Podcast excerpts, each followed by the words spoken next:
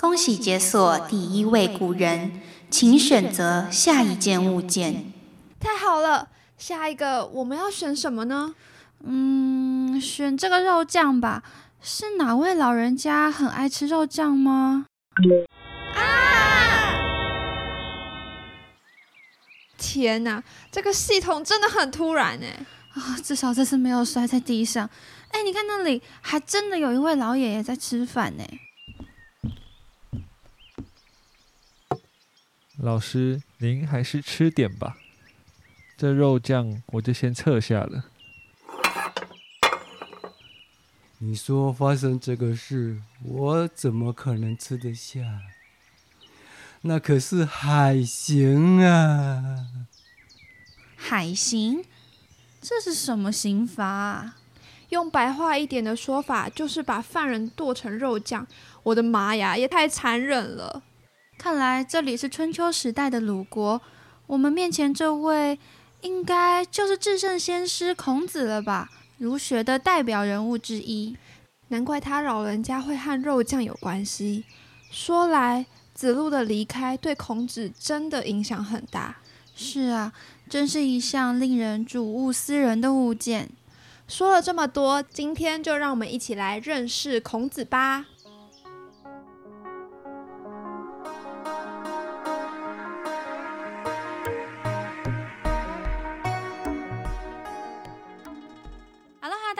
我是春桃，我是卡莉。上集遇到诸子百家一零一里的大哥老子，这一集太厉害了，隆重介绍我们的热门 TOP 九选手。至圣先师孔子，孔老先生可谓是儒学非常重要的代表人物之一，一直到现在，其实华人都受到他非常深刻的影响。但是树大就会招风，你有多红，黑子就会有多多。孔子一路走来，非常认真游说大家，受到很多人的赞美跟宣扬。从他弟子三千就知道了，大家多么的喜欢他。可是同时，他也饱受非议。但是。他能成为圣人，能跟你我不一样的地方，就在于君子固穷，不论是多大的逆境。多大的困难，多么可怕状况！他们有一次被围困，你知道吗？会差点死掉的那一种。他都坚持着他的信仰，他的仁义，他的君子，他的君臣，他所爱的人民，他一直都把这些放在心间，写在小本本，塞在口袋。这就是他厉害的地方。虽然我都跟卡里说，我好像没有那么喜欢儒学，哎，我觉得他那种条规很多，好辛苦哦，那种很像苦修一样。可是。不得不敬佩孔子他的为人，不得不敬佩他在逆境夹缝中依旧坚持自己理想，坚持自己梦想，是件多么难得可贵的事情。是，但是如果你觉得今天的节目会是告诉你。君君臣臣，父父子子，什么意思？在讲什么啊？那真是不好意思了。我们今天可能不会有课本上的内容，大家可能要先按一下暂停键，等我们两个礼拜产出下一篇的时候 再回来听了。因为今天想要跟大家聊的，不要走那么知识化，有趣一点，开放一点，用聊天的形式，通过一些他留下来的。言谈举止，我们说他能够在现代生存吗？他的学说用到我们生活当中有用得上的地方吗？真的是有大义藏在微言之中吗？诶，这就是今天的重点。没错，但是在介绍这一些内容之前呢，我们还是要来认识一下孔子这一位圣人，照顾一下真的有点忘记的人。没错，孔子名丘，字仲尼，出生于春秋时代的鲁国周邑人。他这一生呢，也是做过官的，他曾历任鲁国司空，还有大司寇，也就相当于现在的司法部长啦。也是他做到最高的官了，没错，辛苦了。然后后来呢，也有大家都一定知道的，他去周游列国，宣扬自己的政治理念，只是非常的可惜，非常的 p a 没有君王采纳他的意见，so sad。对，所以呢，他就返回了鲁国，继续他的教育事业，也开始整理一些古籍，传承文化的工作。所以，我们现在能够看到春秋时代以前的一些文学，也要感谢孔子的付出。来，三二一，辛苦了。从某种程度上来看，我觉得孔子真的是一个非常自律且对自己有着非常严格要求的人，有点有病的感觉。那孔子像他就曾经说过：“出则事公亲，入则事父兄，丧事不敢不免，不为酒困，何有于我哉？在工作时，他尽心尽力为国捐躯；在家时，他用心的孝敬长辈父兄。当要举办丧事的时候呢，也不敢怠惰。还有就是他不会被酒困住。哎，其实我刚才说他有病，我真的觉得他有病，可是是好的有病，是绝对不带一点贬义的。因为我认为有些人他能够坚持他的执着。转嫁到自己自身，他已经进入到一种。太厉害的状态当下了，卡莉讲完这句话，一瞬间跳到我脑子中，就是那些学测可以给我考七十五级，现在只有六十级了嘛，只需四科。好，不管他是六十级还是七十五级，我觉得他们都已经疯癫了。为为什么这么说？他们真的太厉害了。就春桃认为，嗯，教育部呢从广大的学科当中精心挑选了五个最无聊的学科 让大家学，这什么意思呢？他就会。认为，如果你不喜欢这些科目，可是你依旧能够通过自律学好它，学的超好，英文很厉害，化学也很厉害，全科都很强，文理通吃，这些人最适合去行医救人，这些人最适合律法政治，这些人最适合当。很严谨的工程师，对我觉得在羡慕他们的同时，你也要知道他们的自律并不是你所能达到的。我们没有办法接受那样艰困的环境，没有没有办法跟他们一样，每天日程表排满满。并且严格的遵守它，过程中也许出了一些小差错，我就会被打乱。打乱之后，我就再也回不到这个轨道上。没错，我认为很多时候我们在面对困难的事情，或者说需要长时间奋斗的事情时，会出现的状况是半途而废。甚至做到七十八，会认为反正过了六十分及格了也 OK。我们不一定会逼自己那么辛苦，逼到绝境，逼到我一定要做到一百分、两百分，我们不会。对，所以我们没有办法到六十分，没错。所以我们可能没有办法成为需要精神力集中、需要这样能够跨越自己内心的一些欲望所去执行的事情。这也是孔子很厉害的地方。他就像现在那些七十五积分的同学，没错，他能够跨越身体，跨越嗯心灵，穷跨越心灵，跨越冷言蜚语，跨越所有人的不尊重。没错，像现代人在做工作的时候，你在上班的时候一定都会有摸鱼的经验，因为你不可能百分之百投入你的所有身心灵在你的工作上面。如果工作不是你的兴趣的话，对。你就会其实是很痛苦的，然后再加上其实现代人很常要有自己的一番事业，所以必须到外地工作，就没有办法随时侍奉对侍奉父母的左右。当然，这个前提是你在家啃老的那种不算，啃老不啃老当然不算啊！我要当草莓族，因为我要照顾爸妈。对，不是。还有一个，我觉得对于很多人来说是最难的一件事情，就是喝酒。喝酒呢，可能对于我们来说，哎，是一种放松的方式。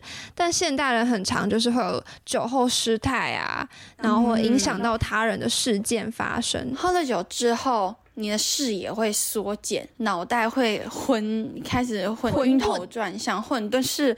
所以所谓酒驾零容忍。你甚至不记得啊，我有酒驾哦。你甚至不记得，哎，我那时候有打他，我那时候有大哭吗？我根本就不记得。喝酒之后，真的醉到极致是件你无法控制的事情。没错，有些人说借酒消愁，后面那句是愁更愁，意思就是他不能解决事情，他只能搁置。一件事情，暂时忘记，他真的是暂时忘记，甚至你在酒醉的当下，你都无法忘记，是，只是最后醒来的时候，你会觉得哇，头好痛，然后呢，起来继续面对。有些人需要一个休止符，一个短暂一拍的休止符，他才能继续向前。但是孔子不会，这就是孔子厉害的地方，他不需要那个休止符，他在想要休止的这个念头存在的当下，他还是恪守礼法。还是谨遵自己的理念。是的，那其实我一直很好奇的事情是，卡里君，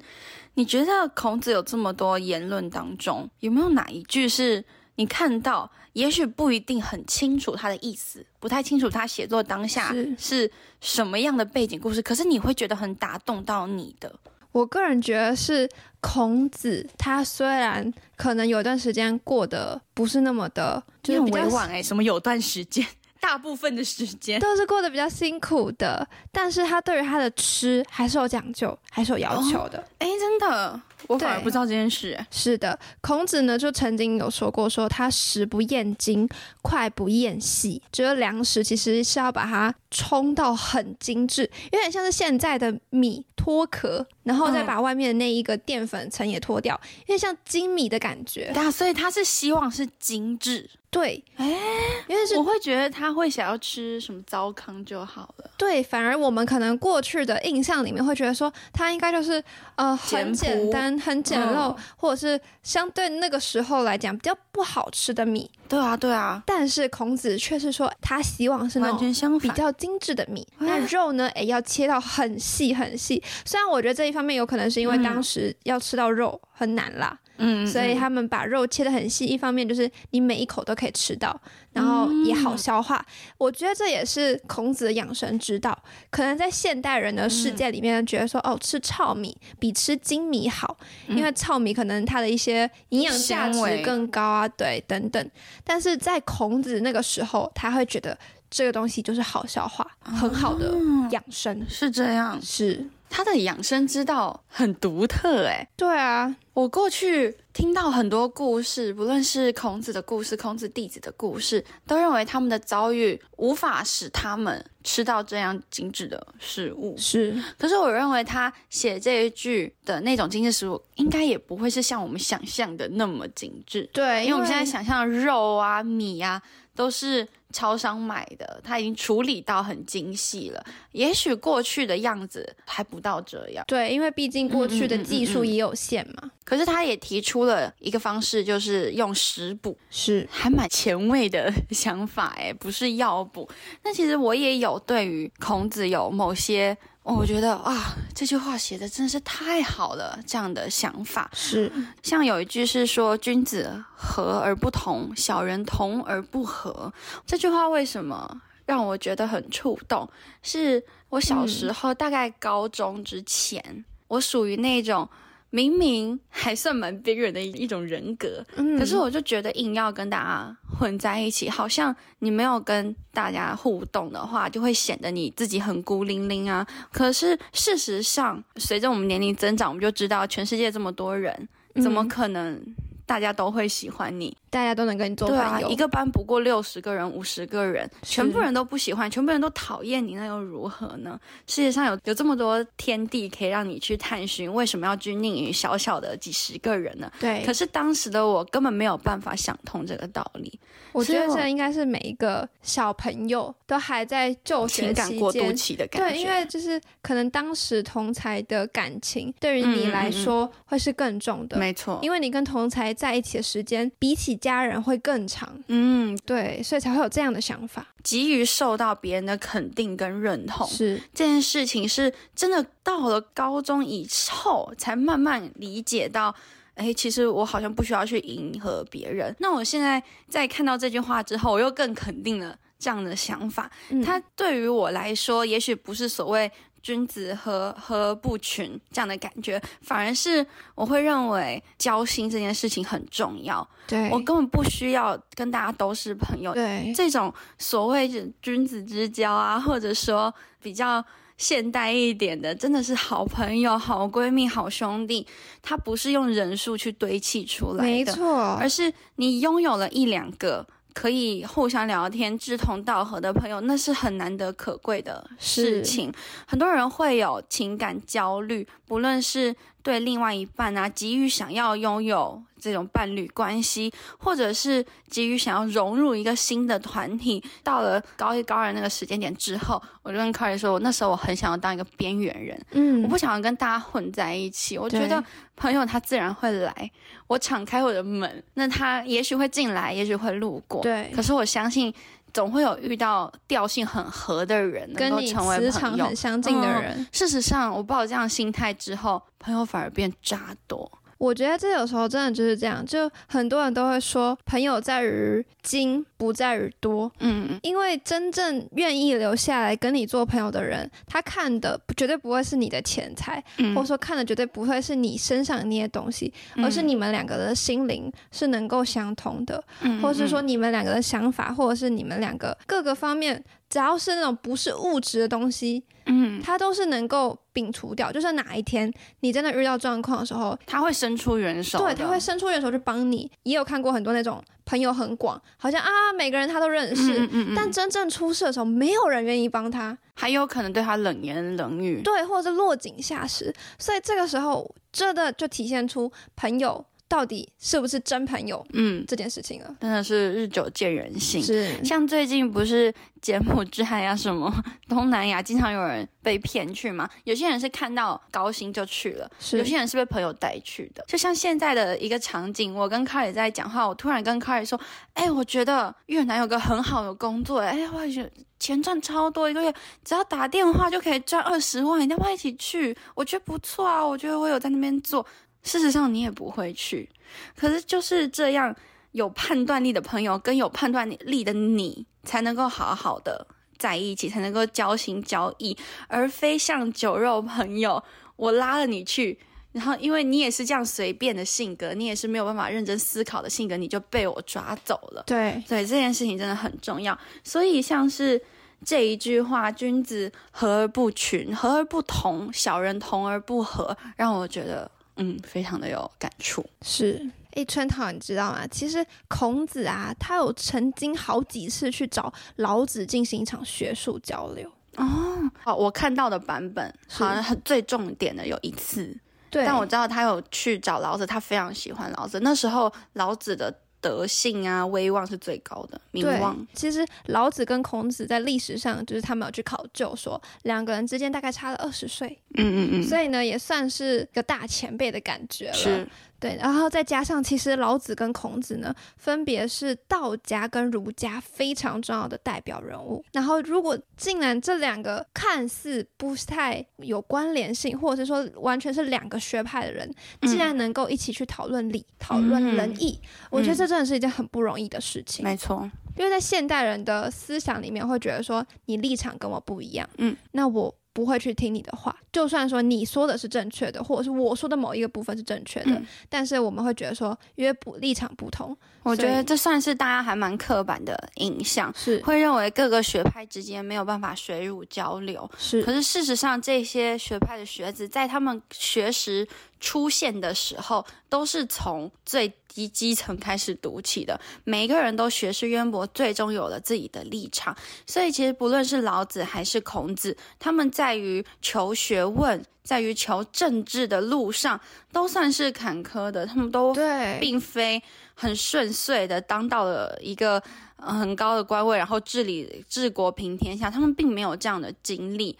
可是呢，他们之间对于国家、对于民众的爱跟抱负那一块好像是相同的欸。对有没有觉得他们的中心思想都是希望民越来越好，希望这天下越来越太平？对，所以这时候他们就有共同点了。是而且不论是孔子还是老子，都非常惜才爱才，两个人都是如此。那那时候为什么孔子会去找老子？我看到的版本是因为老子当时是那个国家图书院院长，国图的院长对对对，国图图书馆馆长。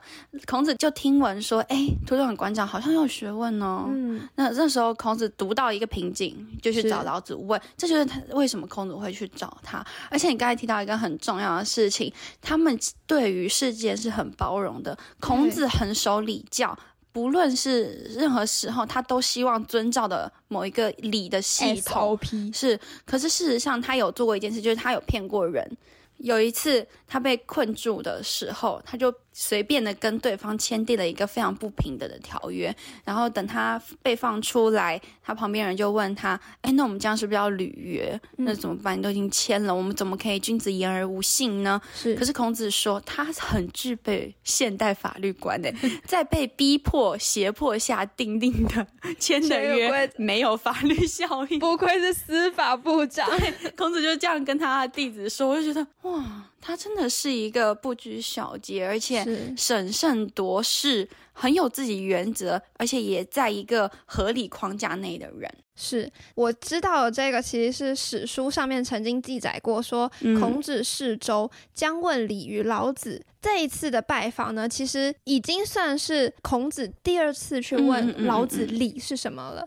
但只是说，因为这个时候呢，孔子也三十二岁了，所以他的事业上有点小小的成就。嗯，然后再加上他这一次的访谈呢，是找来了鲁国的君王去进行一个。背书跟准许，然后君王在他们背书准许这过程里面，哎，又送了他们的马车啊、重仆啊，就陪着他们一起去了。嗯，老子看到的时候就觉得，你这真的有点太大张旗鼓了，是有点浪费的感觉。再加上年轻人嘛。多少比较那种热血或者是傲娇的那种姿态在身上，嗯，所以这一次的问礼就没有那么顺利。老子呢就有点下马威的感觉，有的训斥了他了一下，对，然后他甘之如饴。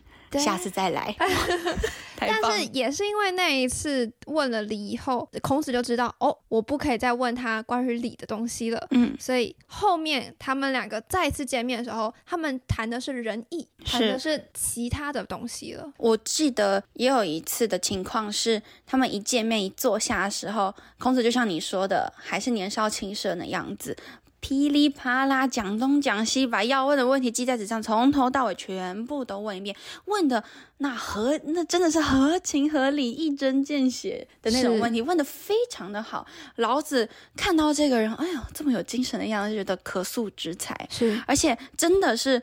啊，孔子对于礼的这些请教，是呈现了一种源源不绝的精神的力量。他就说，这真的是千年难见的奇才。可是呢，老子并没有回答他这些问题。是，老子就想了想，看了看他的那个，打量了一下他，然后跟他说：“啊，其实哈，你刚才问的那些都是古人的东西。”他们的骨头都已经腐烂了，很前很前卫哦。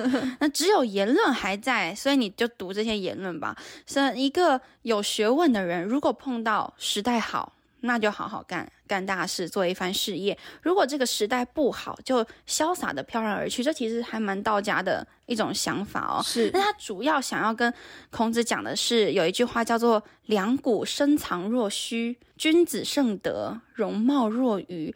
简单来说就是大智若愚的意思。他举了个例子，很有钱的商人都会不露白，把钱留着，好像没有很多钱一样。是，他说很厉害的君子，很有学问的人也一样，表面上看起来是愚笨的，可是事实上内心是敞亮的。他希望孔子做一个嗯非常有深度的人。所以其实从这里就可以看出，道家他的思想呢是比较偏向于你要去醒思自己的内在。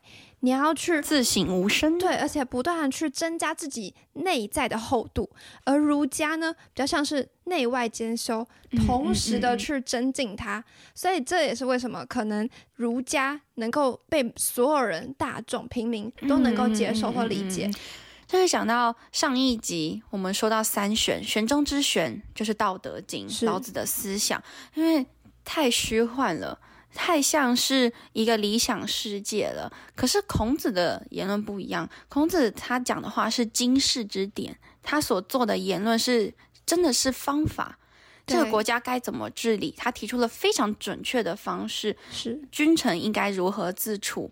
家中应该如何自处？你该在什么位置谋什么事？所以君君，所以臣臣，所以父父子子，天下才可太平。没错。如果上位者的德性不好，他治理出来的臣民德性也不好，也没有办法能够风行草偃。所以这就是老子跟孔子的不同。可是即使他们不同，依旧可以交流。没错，其实这就是让我们看到说，现代人你不要去在乎别人的年龄是什么，或者是别人他的工作是什么，他的性别是什么，他过去有没有什么样的经验，只要他身上有你没有的闪光点，你都应该跟他学习。嗯，现代我们可能觉得说我放不下我的姿态，因为他年纪比我小。所以我不太愿意去问他，不愿意纡尊降贵的。所以呢，这真的是很重要的一个点。每一个人都一定会有你值得学习的地方。当你发现说，哎，这个人身上有一个不好的习惯，嗯那你就是应该警醒自己说，我不要像他这样子，嗯他这个是嗯坏习惯，我不应该跟他一样。嗯，对，所以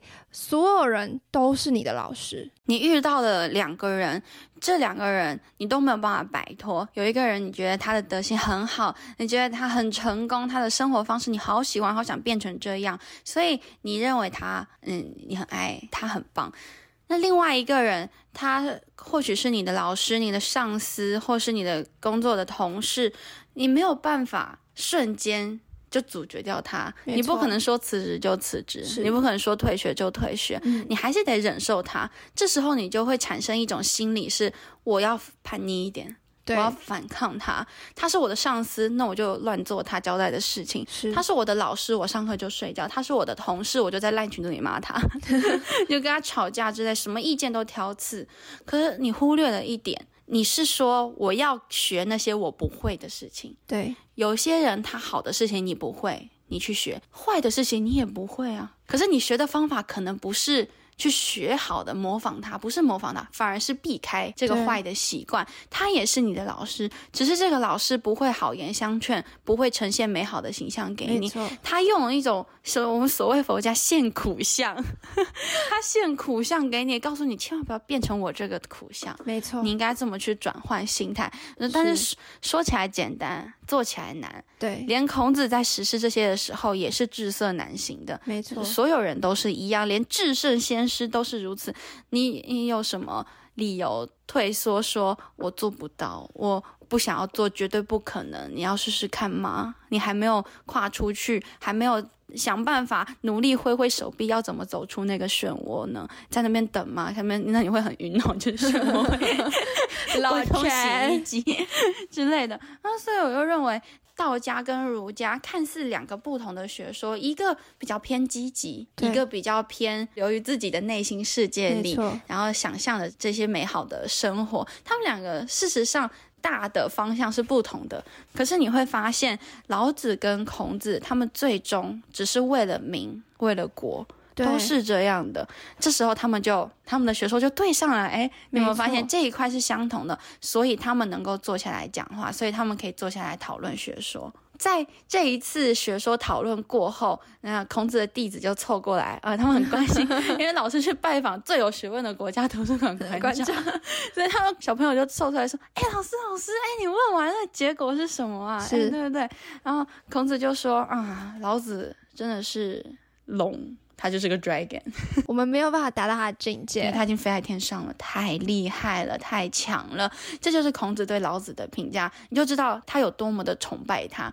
但是他学到了老子可能自省的部分，学到了老子告诉他的要收敛锋芒的地方，但是他没有摒弃自己的东西。没错，这你就要想想看，你自己有没有办法做到了？这是一个很重要的特质。你要保留自己原本的东西，然后再加上你学到的东西，嗯去内省自己，让自己你就会变越来越厚，越来越厚，越来越厚。这对于现代很多人来说，其实是很难的，因为有时候你可能学了别人的，变得像是忘了自己的东施效颦。对，所以这不真的也是我们可能要去想想怎么去让自己学习的同时，也保留自己的初心。哦，我觉得这真的很重要。可是我们今天说了这么多孔子的，算是优点吧，算是别人做不到，但是因为他不是寻常人，所以他做到的事情。可事实上，我觉得孔子有很多东西，在我看来，比如说孔子的自律，好了，你觉得他自律是合理的吗？这对于现在来说真的太难了。可能现代人的想法会是，如果我潇洒的过生活，也是一种模式啊。因为嗯，我劳逸结合、啊，对我有辛苦工作的时候，但我也需要放松的时候。如果整天无时无刻、每分每秒，紧绷状态你都。是在一个完全就是，嗯，我一定要在这个规则里面，嗯我不可以超越它。那我相会信。你的生活会很辛苦、很累。我们都是要 work hard, study hard, and play hard。耶、这件事情真的很重要，玩的很疯，可是努力工作的时候也很努力。是，这才是就我跟 Carly 而言，我们比较崇尚的一种方式。